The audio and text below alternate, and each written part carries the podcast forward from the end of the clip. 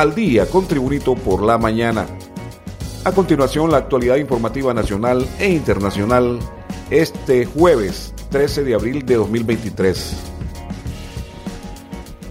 Ante el repunte del robo de automóviles y el asesinato de vendedores de vehículos por mafias organizadas de robacarros, autoridades de la Policía Nacional ya dispusieron varios equipos especiales para dar con el paradero de esas agrupaciones criminales.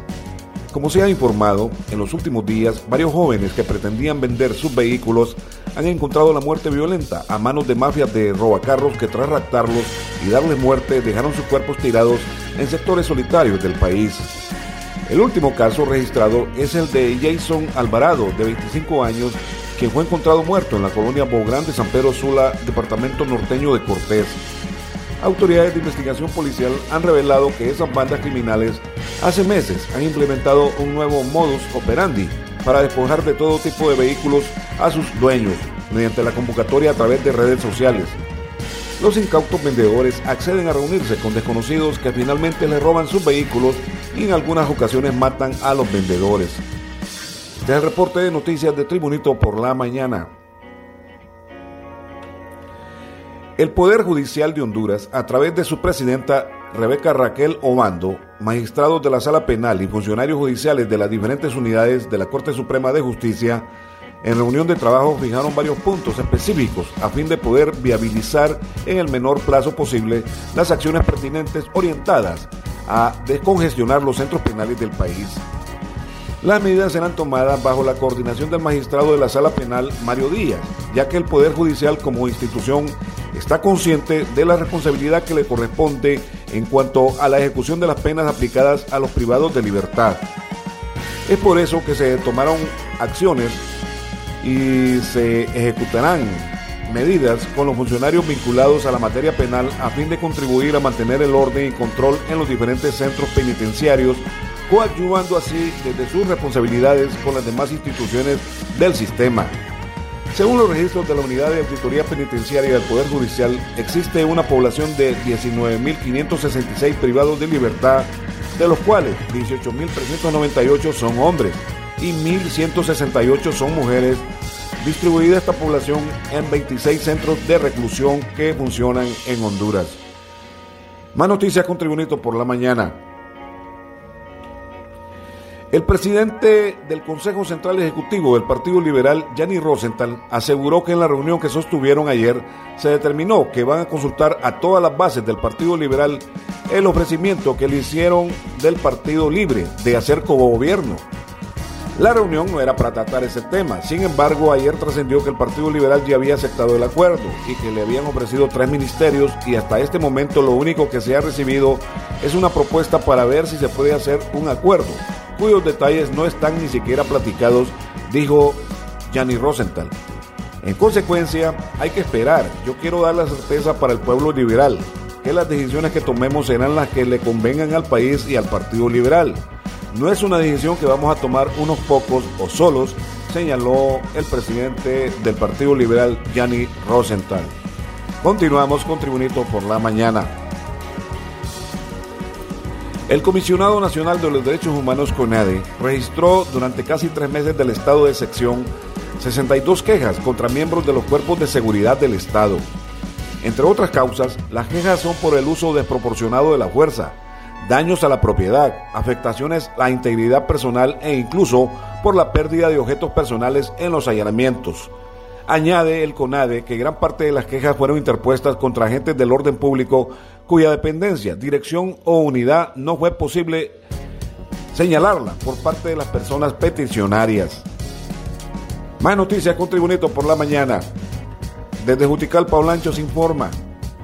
En reunión con las autoridades municipales de esta cabecera departamental, el empresario político Narri Tito Ajura se comprometió a dar ayuda para descongestionar el terrible tráfico vial que se produce en la salida de la ciudad de Catacamas.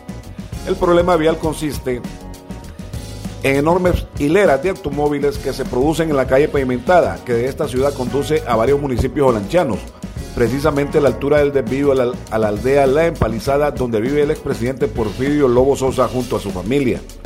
De acuerdo con algunas fuentes, todos los días se produce un enorme congestionamiento de carros, sobre todo en horas de la mañana y la tarde.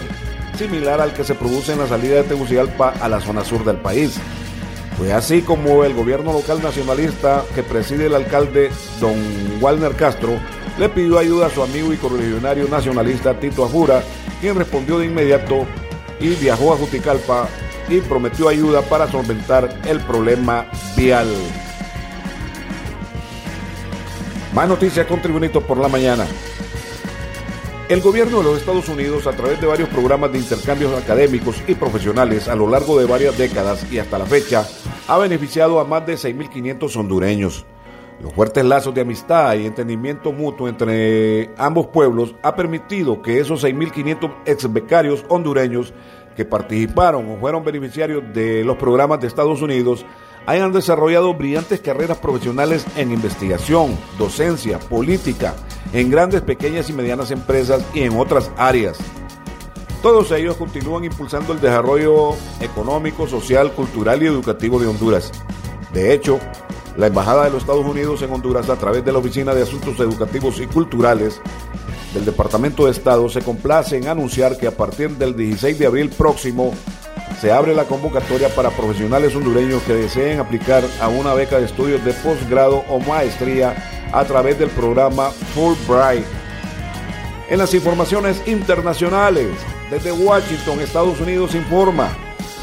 Detrás de la filtración de documentos altamente sensibles del gobierno estadounidense se encuentra un joven aficionado a las armas que lo compartió en redes sociales, informó el diario The Washington Post. Rotativo estadounidense afirmó en un artículo publicado el miércoles que interrogó a dos miembros de un grupo formado en la red social Discord bajo condición de anonimato. En ese grupo se publicaron centenares de documentos confidenciales, algunos catalogados como top secret, procedentes de un hombre que utilizaba el seudónimo de OG. OG publicó durante meses centenares de páginas copiadas de documentos de la base militar en la que trabajaba indicó el diario estadounidense The Washington Post. En las informaciones deportivas, el capitán del equipo Tigres de México, Guido Pizarro, habló en conferencia de prensa sobre el partido de este jueves ante Motagua de Honduras por la vuelta de los cuartos de la Liga de Campeones y aseguró que no se sienten confiados ni venden menos al rival por llevar la ventaja y cerrar de locales. Sabemos que tenemos que disputar la vuelta contra un rival difícil que ha dejado en la ronda pasada en la lona a uno de los mejores de México. Lo afrontamos de esa manera. Tenemos la ventaja y posibilidad de poder avanzar en un torneo donde queremos llegar hasta el final. Buscaremos hacer un gran partido y regalarle la victoria a la visión, señaló Pizarro. Y agregó, es la oportunidad de cerrar bien la llave ante un gran rival, ojalá así sea. El capitán del Club Tigres de México de la ciudad de Monterrey no escondió el mal momento que atraviesa el equipo en el torneo liguero y dijo que por eso no se puede confiar ante los hondureños del Motagua. El partido se juega esta noche de jueves a partir de las 8 de la noche en el Estadio El Volcán de la ciudad de Monterrey, allá en México. Motagua visita al Tigres de México que le derrotó la semana pasada en el Estadio Olímpico de San Pedro Sula por la cuenta de 1 a 0. Este ha sido el reporte de noticias de Tribunito por la mañana de este jueves 13 de abril de 2023. Tribunito por la mañana te da las gracias y te invita a estar atento a su próximo boletín informativo.